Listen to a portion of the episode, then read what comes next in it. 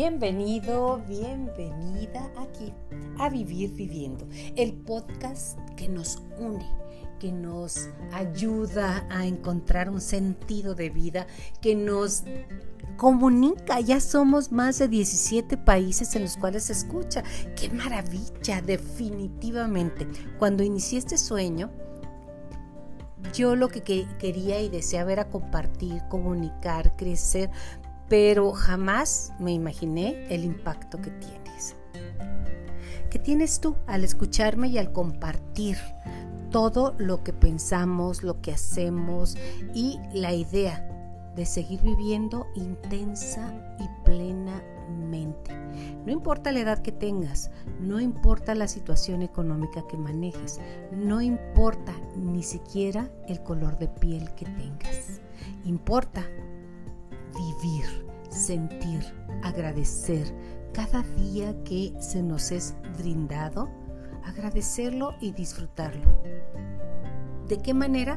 De la manera que a ti te guste. Definitivamente, pero aquí estamos para compartir. El tema de hoy es un tema muy profundo. Es un tema que está en los pecados capitales. Ajá, se llama la envidia. Uh, ¿La has sentido? ¿En algún momento has sido envidiado o envidioso? Yo creo que todos, es parte de la naturaleza humana. Más la idea de la naturaleza humana es no dejarnos llevar, porque la envidia es, es flaca y amarilla, porque muerde pero no come, no alimenta. Entonces ahí está el problema. Mucha gente podemos estar enfermos de estar envidiando a otra persona que ni cuenta se da que existimos o que existe esa envidia o que la camuflamos de una manera que no se den cuenta. Más ahora con las redes sociales, la envidia se hace presente ¿por qué? porque en las redes obviamente ponemos todo lo mejor que nos encanta. No ponemos la parte donde estás triste, donde estás eh, sin maquillaje. Bueno, algunas fotos sí las he subido sin maquillaje, sin sentirte plena. Entonces, muchas veces nos despierta ver la vida de David Beckham o de algún artista o de la vecina que tiene un, un super matrimonio, un super itinerario, un super trabajo, o del amigo, o el entre los hombres son más competitivos, el que tiene el mejor coche, el que es un Porsche, o que es un esto, un Lamborghini, o, o si es un bocho, o si es un Dodge Patas, andar a pie. Ese es el Dodge Patas. Y créeme que aquí en América esto es muy común, los autos, pero en Europa la gente es contada la que tiene un auto para andar trasladándose en la ciudad. La gente camina. ¿Te has fijado que las francesas, las españolas, algunas personas de incluso las rusas, eh, del mundo caminan y caminan y tienen unas piernas maravillosas, hombres y mujeres. ¿Por qué? Porque utilizan su cuerpo. Nosotros vemos mal que alguien pues no tenga un carro o que no, nosotros decimos carro, auto, ¿ok? Ya. Este, que no tenga, pero en realidad es mucho mejor caminar y dice, ay sí, pero en el clima en que estamos está bien complicado. No, es costumbre, usos y costumbre, formas de envidiar y de estar envidiando. Pero, ¿cuál fue el primer registro de la envidia? Te voy a recordar una de las historias que viene en la Biblia, que se llama la historia de Caín y Abel. Caín eh, su padre, que era rico, el rey, le puso a cargo de todo lo que era agricultura, crianza, semillas, todo lo demás, y a Abel le puso el estar cuidando los animales, los borregos, los cerditos, todo para crecer. Cuando llega el tiempo de cosecha, eh, pues simple y sencillamente las mejores semillas no se ven, están encapsuladas. Y ese era el trabajo de Caín. Entonces, el padre le dio todos los halagos, todo el reconocimiento a Abel y despierta eso que te llevamos dentro que es la envidia en Caín. Tanta fue su envidia y fue su, su resentimiento, porque la envidia va de la mano del resentimiento, porque a ella sí y a él no. Bueno, ese es otro punto, pero vámonos a Caín y Abel. Entonces, este está Y un día se lo lleva lejos con trucos y demás. ¿Y qué crees? Pues lo mató. Lo enterró y lo perdió. El, dueño el rey le decía, ¿y dónde está tu hermano Abel? No sé, no lo he visto, cualquier cosa, ¿verdad? Y no lo encontró. Pero cuando Dios lo encontró en el fondo de su corazón, dice la escritura que lo condenó a vagar por este mundo por los siglos de los siglos. Esa es una de las primeras, las primeras muestras de la envidia aquí en la humanidad. La envidia viene de compararte, porque él sí, yo no, porque ella está y yo no, porque ella tiene y no tiene. Y en cada comparación que tengamos, en cada una de las comparaciones que hagas, sales perdiendo. Porque el que se compara, se compara desde sentirse menos. Y además, de verdad, llegas a odiarlos porque no tengan lo que tengan, llegas a odiarlos por haber logrado lo que tú crees que no puedes lograrlo.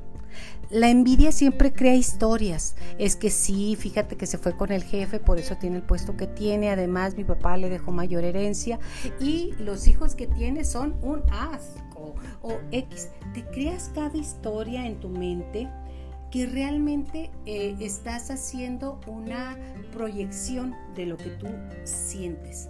Y normalmente la envidia son hacia los iguales a uno, vamos a decir aquella persona que trabaja contigo, aquel vecino que está más o menos a tu mismo nivel, el compañero de la secundaria, de la preparatoria, de la universidad. Es un mecanismo prosocial. Realmente, si él pudo, bueno, yo no puedo y ahí es donde. La envidia es muy normal desde niños hasta aproximadamente los 30 años.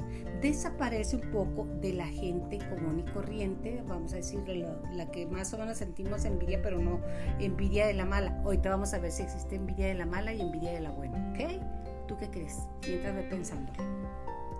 Entonces, a partir de los 70 años vuelve a aparecer la envidia a la juventud, a la forma de trabajar, a la actividad y vuelve a aparecer en el ser humano. Estos son estudios eh, que se han hecho y que nos dan esa información. La envidia normalmente es la falta de empatía para ponerme en los, en los pies del otro, los zapatos del otro, mejor dicho. La empatía me conecta con el otro y saber que todo no ha sido miel sobre hojuelas, simple y sencillamente es diferente. La envidia nos trae atención, memoria y dolor. Cuando yo era niño no tenía zapatos y mi vecina decía que sí tenía, entonces me da dolor de recordarlo. Y ahí, ahí entra, como lo dije antes, el recuerdo o los hermanos que en algún momento te quitaron los juguetes, te quitaban la comida, hacían todo lo demás. Cuando tú te sientes en estado de envidioso, liberas adrenalina y dopamina, que eso lo hace tan interesante. Cuando lo sientes eh, y además eh, el cerebro te activa y te excita. Y mira, la gente no sabe que la estás envidiando en algunos casos, en otros somos abiertos y lo decimos tal cual, pero la mayoría es que no. ¿Y qué es lo que pasa? Tú te estás tomando un veneno diario, un chupito, una gotita, todos los días, esperando que la otra persona le vaya mal. Porque el envidioso no está esperando que a, que a él tenga lo que tú tienes, sino está esperando que tú no tengas lo que tiene. Eso, eso es realmente lo más, lo más difícil. Porque normalmente cuando envidiamos a la mejor amiga o al mejor amigo o a los mejores compadres, a, la gente cercana es como perseguir el viento. No vas a llegar, te crea frustración, celos. La envidia del amigo puede ser peor que el odio del enemigo. Te lo repito. La envidia del amigo puede llegar a ser peor que el odio del enemigo porque al enemigo lo ubicas y al amigo lo tienes cerca. La naturaleza competitivo nos lleva, ya lo dije a esto, te corroe a ti. El peligro de la envidia es que cuando tú estás sintiéndole no te das cuenta de todas las capacidades que tú tienes. Cada uno de nosotros somos únicos e irrepetibles, somos diferentes, pero todos llegamos con talentos a la vida. Si a alguien en un determinado rubro de la vida le va muy bien, seguramente está batallando en otro, porque no podemos ser expertos en todo. Siempre buscamos un área. Y cuando es la envidia de la buena que es, que yo envidio el puesto que tienes, el auto que tienes, me hace que me supere y ahí hay competitividad, pero aparte estás superándote y estás encauzándolo. Eso se dice envidia de la buena, que en realidad la envidia es dañina para la persona que lo siente. En la envidia es una de las pasiones más destructivas porque te hace odiar al que estás envidiando y más a ti mismo por no lograrlo. Además, la envidia nunca se calma, pueden tener una cosa o la otra y llegar a tener más que la otra persona, pero vas a envidiar siempre. Así que acepta, como lo dije, hay que tener empatía. Algunas personas son capaces de destruirse con tal de destruir al envidiado. En serio, si no ponte a ver tantas películas que hay de al respecto. Aquí voy a decir algunas de las definiciones que me han gustado para más o menos darnos una idea. La envidia en los hombres muestran cuán desdichados se sienten y su constante atención a lo que hacen o dejan de hacer los demás. O sea, que se aburren de su vida. La envidia va flaca y amarilla porque muerde pero no come, ya lo había dicho. Castiga a los que tienen envidia haciéndoles el bien. Tú puedes castigarlo dando tu generosidad. ¿Qué es un envidioso? Un ingrato que detesta la luz que le alumbra y lo calienta. La envidia es causada por ver a otro gozar de lo que deseamos, los celos por poseer lo que quisiéramos poseer. La envidia es una declaración abierta de inferioridad. Porque normalmente no envidiamos a alguien que no tiene menos que tú, es inferioridad. Realmente eso es lo más triste. La envidia es una forma de admirar a una persona desde el punto negativo. Nuestra envidia dura siempre más que la dicha de aquellos que envidiamos. Si, hubiera un solo hombre inmortal, sería asesinado por uno envidioso. La envidia es más veces, mil veces más veces y terrible que el hambre, porque es hambre espiritual. El silencio del envidioso está lleno de subtítulos y ruidos. Después de aquellos que ocupan los primeros puestos, no conozco a nadie tan desgraciado como quien los envidia. La demostración de envidia es un insulto a ti mismo. El envidioso puede morir, pero la envidia ahí continúa. La envidia es el adversario de los más afortunados. La envidia es el gusano que corroe el mérito y la gloria de quien es envidiado. El tema de la envidia es muy español. Los españoles siempre están pensando en la envidia. Para decir que algo es bueno, dice, es envidiable. José Luis Borges, ¿eh? no fui yo la que lo digo. La envidia y el odio van siempre unidos, se fortalecen recíprocamente por el hecho de perseguir el mismo objetivo. Tan grande como la tumba de los admiradores es la tumba de los envidiosos. Es igual. O envidia, raíz de infinitos males y carcoma de las virtudes. Quien no es envidiado no es digno de serlo. Por eso dicen, búscate un enemigo, búscate que te envidie porque te impulsa a ser mejor. Se dice que en la India, cuando muere tu enemigo o, la gente que te envidia, entonces llora el envidiado. ¿Por qué? Porque no va a, ser no va a estar alguien que le permita ser mejor. La indignación moral es, en la mayoría de los casos, un 2% de moral y un 48% de indignación y un 50% de envidia. Te lo repito porque está muy bueno. La indignación moral es en la mayoría de los casos un 2% de moral, un 48% de indignación y un 50% de, de envidia. No envidies la riqueza del prójimo, tú eres muy rico. La envidia, el más mezquino de los vicios, se arrastra por el suelo como una serpiente para que no la escuchen. La envidia, como lo decía, es mil veces más terrible que aquello que llegamos a sentir en empatía.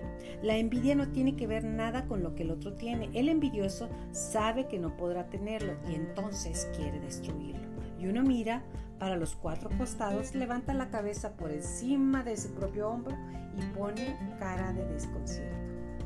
¿Qué es lo que quiere destruir si no tengo nada? Tu nada es el todo del envidiado. Entonces tu todo a veces es el amor que te tienen, la sonrisa te asalta la cara, la libertad de poder tomar decisiones, tu mirada amorosa y relajada, el amor que tienes para dar, lo generoso que eres. La forma en que vibras, la forma en que brillas también despierta mucha envidia. Los vínculos que construiste y que sigues construyendo día a día, tu empatía, tus logros que no necesitan venir de la tarima o de una carroza anunciando que lograste tal o cual cosa, tu energía, el brillo de tus ojos, ese no tiene precio, tus expectativas pequeñas, tu capacidad de disfrute, tu bondad, tus virtudes, incluso tu capacidad para salir adelante a las adversidades que la vida te pone. Y un montón de pequeños gigantes que habitan la vida. Esto es digno de envidia para quienes no pueden construir lo más simple y supone que la palabra que destruye le puede aliviar un poco de su frustración. Pero por eso, cuidado, porque antes de recibir una crítica en la que sobrevuela la intención de crear malestar, mírale la vida de quien te critica. Mucha gente es el que critica. Es alguien que no ha construido nada, entonces escúchalo, sí, pero no lo tomes personal. Tener tiene el que puede con una pincelada de esfuerzo, suerte y voluntad.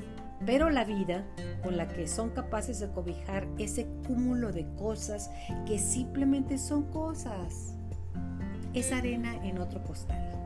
Nadie puede dar una crítica constructiva atravesando por la envidia.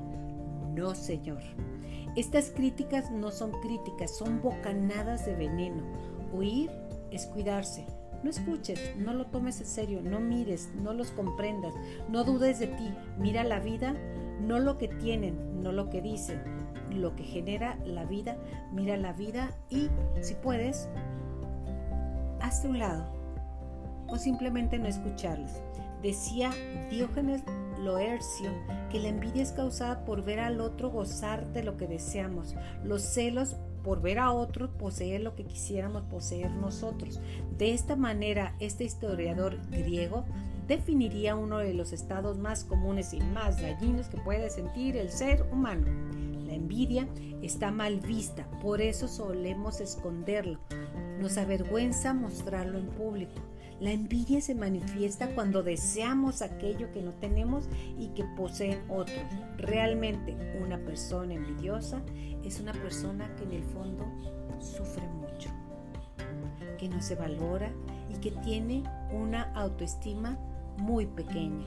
Cuando alguien experimenta este estado siente que no es lo suficientemente grande para vivir o para tener o para merecer aquello que anhelamos en los otros. Generalmente familiares, personas cercanas a nosotros sienten eso. Los expertos aseguran que cuando la envidia hace acto de presencia, pone en funcionamiento la parte más emocional de nuestro cerebro. Un envidioso aviva sentimientos de impotencia e incapacidad. Los envidiosos y las envidiosas son desagradables y dificultan nuestras relaciones con los demás. Deseamos lo que otros tienen, nos comparamos y nos sentimos perdedores, que ahora es tan común, y muertos de rabia. ¿Cómo identificas a las personas envidiosas? La principal es por lo que sientes, cómo lo sientes. Porque la palabra puede engañar, pero la boca no. La intuición no. En el tono, en la vibración y cómo te ven. Si una persona no te ve a los ojos, créeme que no es fiable. No es fiable. Quien te esconde la vista es que esconde algo. Los ojos, tú lo sabes y yo también, son el espejo del alma. Ponte las gafas de ver la vida con optimismo, de ver la vida con ecuanimidad, de no compararte. La comparación es horrorosa porque tienes que juzgar al otro y juzgarte a ti. Y como nos conocemos muy bien, la mayoría nos conocemos perfectamente bien, ¿qué pasa? Nos juzgamos desde el punto de vista de la condena. Vive ligero de equipaje, vive tu vida, enfócate en ti y en tus emociones.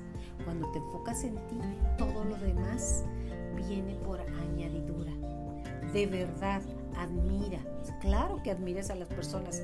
Cuando tú admiras a alguien y puedes sentir eh, una cierta envidia, recuerda que cuando admiras a alguien es tu proyección potencializado en el otro. Tú puedes llegar a hacer eso y mucho más. Lo único, deja a un lado el resentimiento que me hizo, me trajo, me dio un, me trató mal, este se hizo un payaso cuando ya tiene dinero, que todas esas historias y cuentos que nos llevamos en la mente y que estamos creando y recreando y en el peor de los casos heredando a nuestros hijos y a nuestros nietos. Sí, tu tío, el que tiene mucho dinero, viaja mucho. No, pues nos fregó a todos y trajo no sé qué. Y son historias que envenenan el alma de la gente que más amas. Tus hijos, tu esposa. Y lo que más amas y deberías llamar es a ti mismo. No te dañes.